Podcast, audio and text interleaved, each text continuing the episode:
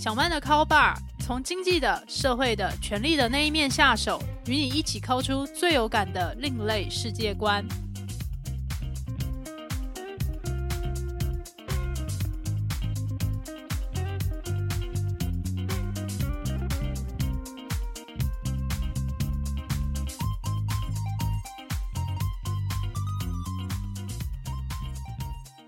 Hello，各位 bar 友，欢迎光临小曼的 Call Bar。我是霸主陶小曼。这阵子在我家附近，也就是美国东岸波士顿这边，我家附近的运动型酒吧里面，就在举办一系列的季节型的活动。前一阵子是在庆祝万圣节、感恩节，到现在则是在直播世界杯足球赛。这场四年一度的盛事，当然也就让很多运动酒吧都趋之若鹜。也就在吸引大家可以走进去，去点一些饮料，还有食物，坐下来去看墙壁上面的大荧幕正在转播的运动赛事，去为你喜欢的国家、球队还有足球员加油。每当遇到这种时候，我就会想到以前在媒体体制内受的训练，或者是在那时，我真的是觉得一种荼毒。每当发生这一些几年一度的国际级运动大型赛事时，编辑台就会要求每一位记者，不管你现在是跑哪一条路线，请你都报出一则或者是多则跟你这一条路线有关，同时又跟这一场赛事有关的报道。每次遇到这样的要求，我就觉得我的头真的是非常非常的痛，因为在赛事进行的时候，最有机会去发挥的同业，当然也就是跑体育线跟跑娱乐线的记者嘛。我们都可以理解，在体育赛事进行时，大家都会想要去知道现在比数是几比几，谁会晋级，谁会淘汰，谁有机会去问鼎冠军，谁跟谁可能要去竞争季军还有亚军。一个球队上有哪些新人还有老将？这些新人和老将在过去的联赛里面，他们的表现如何？积分是怎样？在这一场赛事里面，他们有哪些亮眼的表现？或者是非常糟糕的失误，去关心完这一些比较严肃一些的比赛的分析，大家也会想要知道一些比较软性的八卦。这时候娱乐线记者就出场了，他们就会开始点名现在在赛场上面奔驰的有哪些帅哥小鲜肉，或者是我们已经看了好几届，依旧觉得很养眼的老帅哥老将们。接下来，大家也会去关心他们是已婚、未婚，还是正在跟谁约会？他们的约会对象是谁？他们花不花心？还有他们是接了哪些代言？有多少的年收入？有哪些转投资？讲到这边，可能大家已经会想说，好像这一些消息已经跟比赛没有那么直接相关了。但是大家还是觉得。外行看热闹，内行看门道。反正我们这么多人都是外行人，有热闹可以看，为什么不就趁这个机会看一看呢？所以在这种时候，也会有很多因应大家想看而出现的假新闻。在这一届卡达世界杯足球赛里面，有一个非常著名的假新闻是，沙地阿拉伯的皇室承诺。他的国家代表队的每一位成员，只要达成怎样的表现，他们就会送每一个人一台劳斯莱斯汽车。当然，这个消息很快就被沙地阿拉伯的国家代表队的队长否认，澄清说这是一则假新闻。不过，大家已经觉得好像已经符合自己的猎奇，或者是对于中东国家的想象。我觉得，对于台湾的读者而言，我们对于中东国家的想象大概就是油价，再来则是他们都是信仰伊斯兰教，可是我们对于伊斯兰教的教义啊，或者是他们的流派，可能都不是那么的了解。那至于对于他们的政治生态，可能又是更加的陌生了。所以，当我们看到这一则假新闻，就会想说。如果你生在一个后院就会喷出石油的国家，那就代表着你有源源不绝的财富。在这个国家里面的独裁者国王，他承诺你说你表现的好，我就送你一台劳斯莱斯。这听起来根本就只像是拔一根毛都不如，但是也就符合我们对于中东国家一种猎奇的想象。不过在这种时候，原本前面还在烦恼说，我这个财经或者是政治线记者到底有什么地方可以发挥，可以写什么才好的人，这时候我就注意到，在这一些热闹以及镁光灯之下，是有很明确的金钱和权力的流动的。尤其当这样子的假新闻流窜在世界上的时候，是不是它也隐含着一些政治角力的意味？这个时候，我觉得我们就可以从去看这一次的主办国卡达以及它周围的阿拉伯国家们到底有怎样的恩怨纠葛，还有外交冲突开始。要不是这一次世界杯足球赛，我还真的不会去主动理解卡达这个国家，也不会知道它在现在的中东世界里面。占有怎样的国际地位？它跟波斯湾对岸的强权伊朗，还有它的邻国，也就是世界第一大产油国，在军力方面也非常强大的沙地阿拉伯，有怎样剪不断理还乱的关系？由于它的地区战略位置真的非常的重要，所以也让它跟美国在军事、经济方面都有非常紧密的合作。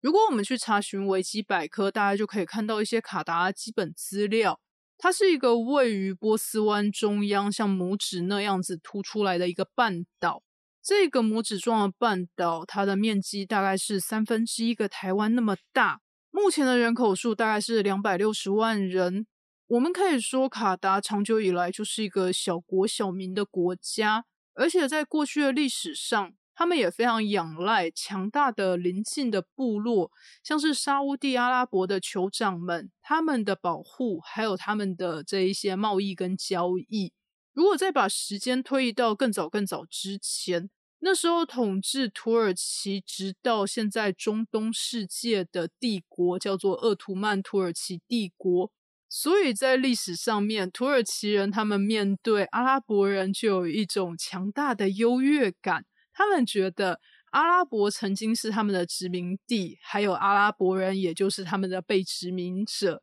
所以，对于常常依附在强权之下的卡达，成为别人的附庸国，好像并不是一件奇怪的事情。大概直到半世纪之前，卡达最有名的产业是养猪，或者说是珍珠产业。他们会派遣潜水夫潜进海洋中去打捞那些可以养出珍珠的贝壳。到了半世纪前，其实就发生了一件事情，改写了中东国家的命运。那当然也就是化石燃料被发现。那时候，石油还有天然气就让这些国家从一开始游牧的经济、欠缺天然资源，变成靠着这些天然资源就可以赚进大把大把钞票。这一这样的这个瞬间的经济转型还有暴富，也就是忽然变有钱的那个暴富，让这一些国家他们原本的这种酋长或者说部落管理的制度。也就要必须升级成现代国家的体制，但是忽然间要把旧体制跟新体制接轨，那也其实就形成了在中东地区长久的这一些国际间的动荡。而且在这里，大家为了要支撑起一个现代国家，也就大量的去升级自己的军备，也就购买了大量的武器。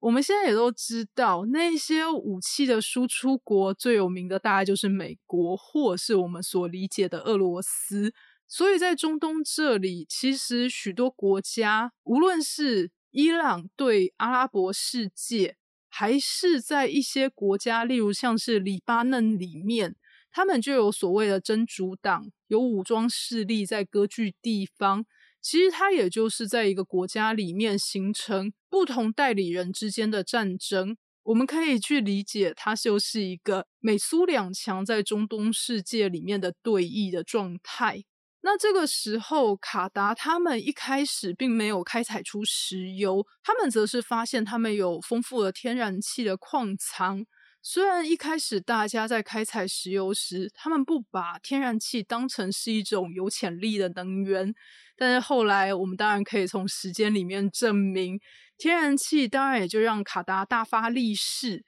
所以这个过去属于阿拉伯世界附庸国家，它也就摇身一变，变成近代世界上，尤其是西方世界这一边一个非常强大的投资者。例如，就像是英国的最高楼，则是由卡达出资兴建，而且他也投资了哈洛德百货。如果大家对于哈洛德这一间高级的百货公司有些印象的话，你可能就会想起前英国皇室的成员，也就是戴安娜王妃。戴安娜王妃她跟现在的英国国王查尔斯离婚之后。她的下一任男朋友其实也是哈洛德百货的大股东。如果今天大家去逛哈洛德百货，还会看到后来因为车祸去世的戴妃以及当时她的男朋友，他们有一个纪念碑放在哈洛德百货里面被供奉。那后来哈洛德百货主要股权也被卡达收购走了。卡达除了这一些奢侈的投资之外，他们还去购买了美国的福斯的传媒集团，还有像是荷兰的壳牌石油公司。这也是为什么卡达这个小国小民的地方，它可以在国际足总前面刷到足够的存在感，出够多的资源，让国际足总即使觉得。在卡达办世界杯，我们连赛程都需要更改时程。像是以前就是在夏天举办赛事，但是卡达的气温跟气候，你真的是没有办法在夏天的室外做激烈运动的。所以这也是为什么这一届的世界杯足球赛会改到十一、十二月来进行。卡达政府除了在经济还有产业上面进行布局跟投资，在国际政治方面，他们也明确选了边站。例如，他们就抱紧了美国老大哥的大腿，每一年都支付高额的保护费给美国。为什么我会这样讲呢？理由当然是因为卡达他们在多哈这个地方就全额出资新建了美国的军事基地。同时，每一年他们都会支付驻扎在这里的美军无上限的电力、石油跟天然气，免费给美军使用。光是这些安排就已经在账面上要价数十亿美元，更不要说卡达，它是位于波斯湾的重要地理位置，一方面可以去监视对岸的强权伊朗，另一方面，美国也会在这边监控。其他的阿拉伯国家究竟有没有按照自己的心愿跟意志去生产够多或者是够少的石油，然后把价格定在一个美国认为合理而且最符合美国利益的位置？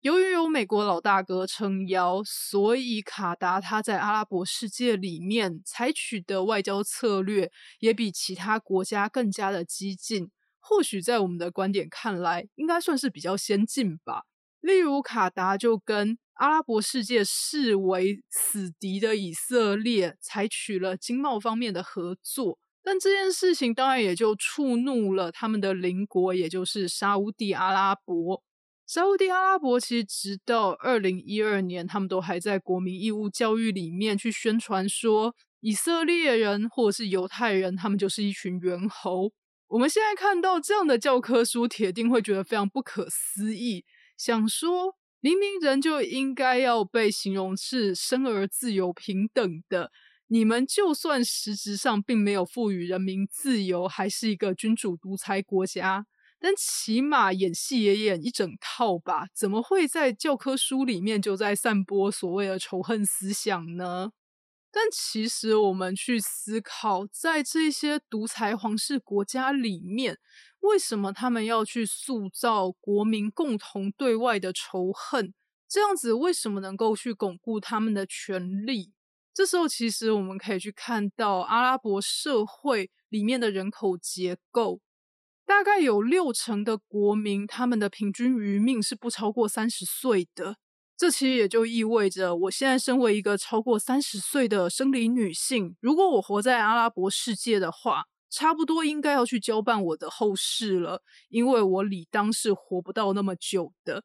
我们可能会以为，在阿拉伯世界盛产石油，应该每个人都可以过得健康又富足，可以免费受教育、免费接收医疗，应该每个人都会有房子可以住，同时也可以找到一份不错的工作。但现实的状况却是，多数的人都过着赤贫的生活，只有少数的王族，他们拥有非常非常多的财富。在这样子严重贫富不均的情况之下，所以去掌控社会，甚至是去监控舆情，也就变成在阿拉伯国家里面非常重要的一个政府的工作。在此同时，卡达政府也就做了另外一个让阿拉伯世界更加愤怒的行为，那就是卡达政府他们出资新建了半岛电视台这个媒体。半岛电视台也就引进了西方世界处理专题新闻的态度，去报道中东国家之间的国际新闻。虽然他对于卡达皇室里面一些迫害人权或者是社会问题也是只字不提的，在这样子有卡达政府撑腰的大外宣，或者说符合一部分我们现在理解的传媒这样子的功能的媒体出现时。大家也就会去引用，例如就像是以前我在台湾，在台湾的媒体里面，如果要去报道中东新闻的话，我们一定会去看半岛电视台它的外电。这些外电也就让我们理解说，哦，原来阿拉伯世界是用这样的角度看事情。但事实上，很可能同件事情是有其他的角度。但我们就只看半岛电视台，所以我们的认同也都投注在这个上面。那半岛电视台，它在二零一一到二零一三年的时候，他支持了阿拉伯之春运动。所谓的阿拉伯之春运动，当然也就是那一群平均余命只有三十岁的年轻人，大家就走上街头去抗议独裁政府，让大家过得水深火热。这个抗议行动也就透过了网络串联，我们也可以去进一步去思考，在近代的阿拉伯社会，由于很多的娱乐，例如像是看电影、听音乐，甚至是在一些餐厅里面吃饭。你如果跟异性吃饭的话，如果他不是你的老婆，或者是你的家族的成员的话，你是绝对不可以跟他见面的，或者是你需要有所谓的保护人陪同。才可以进行这样子，我们认为在一般的自由世界里面非常普遍的一个日常生活动作。那因为大家的这些娱乐或是享受都被严格限制，所以在阿拉伯之春进行的时期，这一群串联者他们是高度的仰赖各式各样的社群媒体，例如就像是推特。在这样的时代氛围之下，半岛电视台则是采取支持的态度去报道阿拉伯之春。当然，这个行径也就让其他的中东这些独裁者们就觉得瑟瑟发抖，就想说：埃及统治了几十年的这个总统都已经这样子被轰下台了，你这样子报道，岂不是也在找我们这一些？过去在前几代都算是你的掌上的这一些长辈们的茶吗？你这到底是什么意思？所以那时候在沙地阿拉伯的王储穆罕默德本沙尔曼，他就决定他绝对要去报复卡达这个国家。很值得玩味的一件事情是，许多中东国家会站在美国老大哥的这一侧。希望美国老大哥可以提供他们先进的武器、国防科技，或者是一些工业上面的制成技术、先进的产品和设备。他们也就拿出在油田或是天然气田里面赚到大把大把钞票，拿去投资美国企业，或者是在美国两党政治人物上台时，无论他们是共和党还是民主党。他们也就会去向不同职级的政治人物签订从数亿美元到数千亿美元不等的合作意向书，或者是投资计划。我们这一群市井小民到底应该担心还是不用担心？这一些几亿几亿美元的政策大饼到底有没有落实？毕竟对于这一群政治人物来讲，在这一个大饼端出来的同一时刻，其实就已经达到了宣传还有拉抬他们声势的目的了。而且接下来，无论这一块大饼的兑现程度是如何，他们的庄脚大概也就是一些顾问业、会计、律师、法律，或者是一些其他，例如像能源业等等不等的大庄脚们，可能都会在第一波的评估期就已经赚得盆满钵满。到这个地步，这些大人物可能也都不太关心这些号称几亿、几亿美元大饼的这一些计划，最后落实的情况到底是如何了。在这样的情况之下，虽然小弟们都去缴保护费给老大哥，老大哥也就会对缴最多保护费的小弟，他对于其他的小弟颐指气使的行为，就会睁一只眼闭一只眼。所以这也是我们看到在中东国家之间会有这么多的冲突跟旗舰，还有彼此在国际之间是有不少的动作的。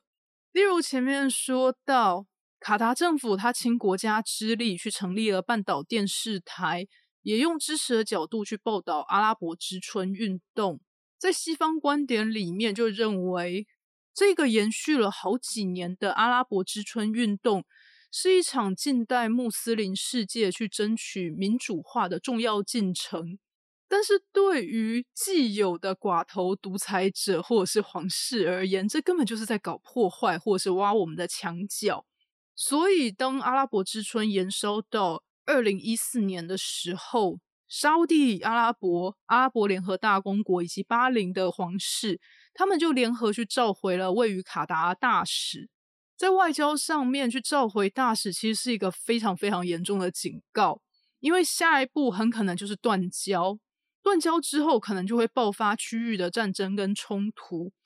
那这种时候，我们也很想问。那美国老大哥要不要出来调停一下呢？那这时候其实我们也可以看到，二零一五到二零一六年，它其实也就是美国政党轮替，还有川普即将要上任的这个日子了。在美国政治版图动荡的时候，其实也就让这一群小弟们开始思考，究竟他们要向谁输诚。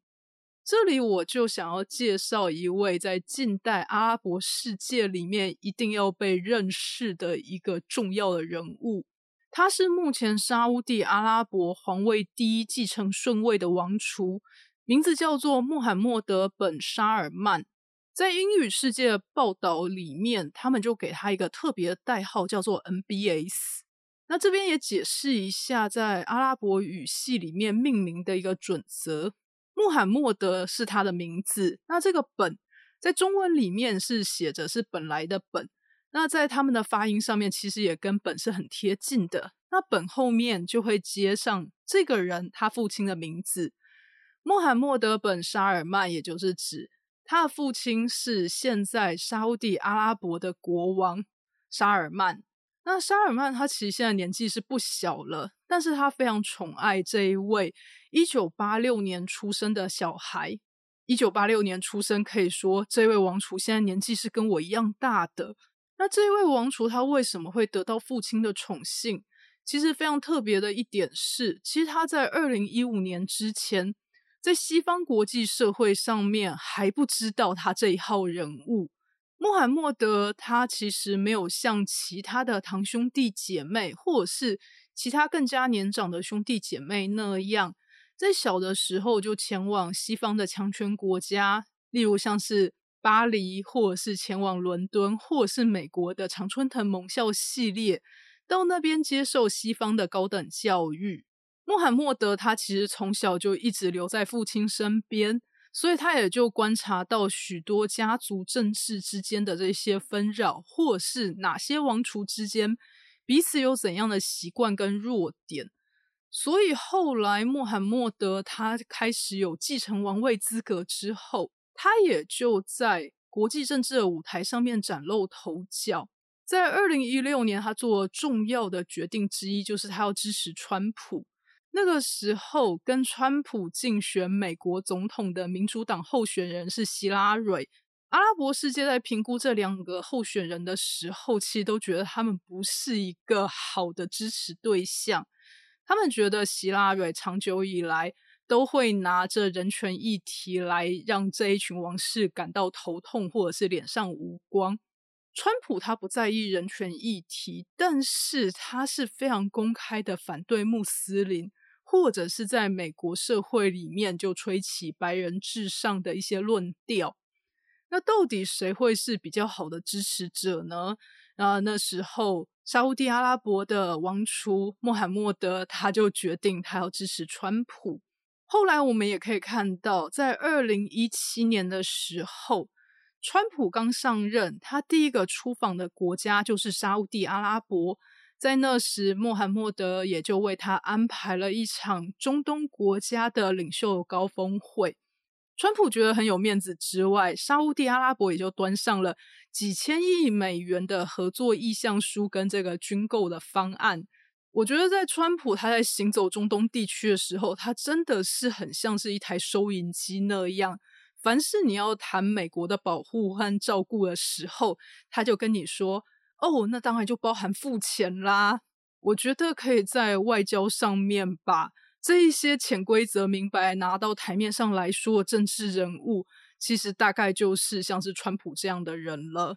在这样的情况之下，穆罕默德大概是确定了自己已经向美国老大哥付了保护费，所以二零一七年末期，他也就向他所讨厌的卡达政府展开了一连串的报复行动。这个报复行动是这样子执行的。在某一天，半岛电视台忽然播放了一则假新闻。这一则假新闻是卡达皇室公开支持阿拉伯世界的死敌伊朗。这一则假新闻无预警的在卡达的半岛电视台上放出，消息一出，当然也就引发了国际间的震撼。卡达政府也就做出了紧急应应措施，先下架了这一则假新闻。但完全阻挡不了其他的媒体或者是一些自媒体已经大量的引用或转贴这一则假新闻了。在这样的情况之下，卡达皇室也发布紧急的严正声明稿，表示卡达从以前到现在从来没有任何支持伊朗的行为跟意图。但这完全阻挡不了在阿拉伯世界蔓延的怒火。卡达政府也就着手调查，是不是有境外势力他们带着国家级的骇客资源。来攻击卡达的国安系统。一开始，他们评估这个主使者很可能是沙地阿拉伯或者是阿拉伯联合大公国，因为这两个国家是最不乐见卡达在中东地区展开影响力的。除此之外，他们也调查到，做出这一则假新闻的团队是来自俄罗斯的骇客。这时候跳题一下，如果在美国社会提到俄罗斯骇客的话，大家第一时间会联想到的一号人物是前总统川普他的女婿库什纳。至今，美国都还在调查为什么在大选期间会出现这么多的假新闻流窜，还有为什么会有这么多来自俄罗斯的网军骇客的攻击。这一切跟库什纳有怎样的关系？换句话说，跟前总统川普又有怎样的关系？由于司法调查还在进行中，实在是不能够妄下断言。不过这边有一个有趣的资讯，那就是在卡达国王他宣称支持伊朗的这一则假新闻流传的同时，库什纳他是可以直通沙地阿拉伯王储穆罕默德的美方联络人。我们实在不知道这些大人物私底下在打怎样的算盘。但这一则假新闻造成的影响，真的不只是民间的信任的撕裂，也不光是要花时间跟金钱去宣导说这一切都是假的，请大家不要相信，也不要再转贴了。这一则假新闻差点就造成区域型的战争，在当时，这些中东国家就有了合理的理由来孤立卡达的外交，还有对卡达进行经济制裁。当时沙地阿拉伯就关闭了对卡达的边境，并且把这些在国境上面放牧的骆驼通通赶回了卡达，而且去阻止在路上运输的这些食物还有民生物资进入卡达。所以当年驻卡达的美国大使就向总统，也就是川普反映说，卡达人民已经一个星期买不到新鲜的牛奶了。但是川普的反应却是：“我才不管什么牛奶不牛奶的呢。”这句话翻译翻译，大概也就是：首先，我身为地球上最有权势的总统，为什么我要去管卡达人到底喝不喝得到牛奶这种小事呢？那第二个意思大概就是：要我去调停冲突的话，请你们多加一些筹码吧。由于川普的默许，这时候。王储穆罕默德他也就对卡达提出了进一步的要求，他就要卡达关闭半岛电视台，并且宣誓永久效忠阿拉伯世界。这个政治意味其实就是在宣告，希望卡达他恢复以前反属国地位。如果卡达不照做的话，沙地阿拉伯就不排除要入侵卡达。那这个时候，我们就可以思考一下，这些在世界上买最多军购武器的国家，如果他们把枪口对准彼此，那真的是一场无比的大灾难。所以这个时候，美国老大哥当然也就介入了调停，阻止了区域战争的发生。但其实他并不能够阻止原本已经布下仇恨的种子。在当时，沙地阿拉伯境内还有一种声音，就是希望可以在边境大概是四十英里的地方去挖一条运河，把卡达从半岛变成真正的孤岛。那我们也可以去想一下，这个提议好像颇有既视感的，很像是川普对他的支持者说，他要在美墨边境筑墙，不要让那些偷渡客再进入他们伟大的美国。那这件事情其实就让我感受到。到了近代的战争或者是国际冲突之前，其实是需要更加去留意那些假消息跟假新闻的。尤其这些假消息和假新闻，他们是会依附在现在最流行、最热门的时事上面去宣传给社会大众，就像是现在的世界杯足球赛。那前面我所引述的这一些中东情势，还有过去的这些历史资料，主要是参考一本书，这一本书叫做《成王之路》。那它的副标题真的是很长，副标题是 NBS，就是我刚刚一直在讲的穆罕默德本沙尔曼他的缩写。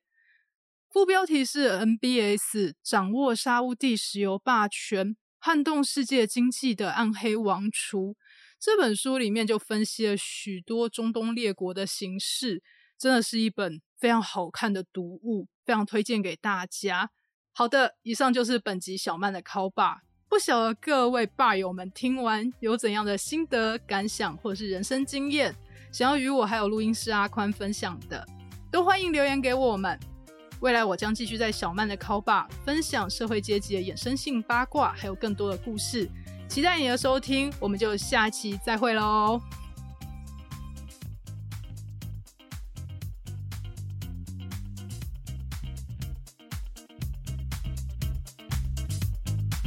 本集节目由主持人陶小曼、合作伙伴阿宽共同制作。如果你喜欢小曼的 Call Bar，欢迎给我五星评分，然后追踪、订阅、分享给你的亲友，一起 call 出更有趣的世界观哟。